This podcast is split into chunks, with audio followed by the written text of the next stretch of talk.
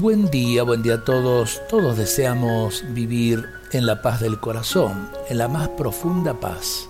También todos ansiamos vivir la más profunda alegría, no la alegría instantánea que así como aparece, desaparece, sino la alegría que sustenta el trabajo de cada día, la vida de familia, la relación con los demás.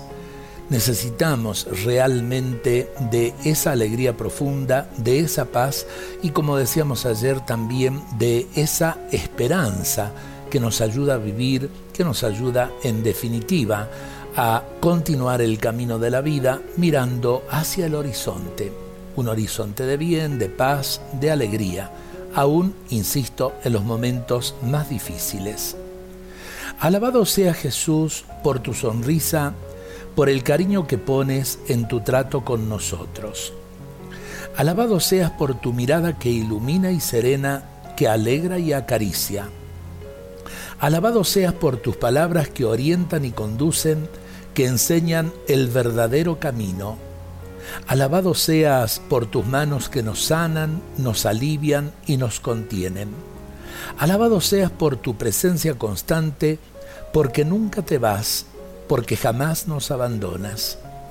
Alabado seas porque eres el viviente que te levantaste victorioso de la muerte.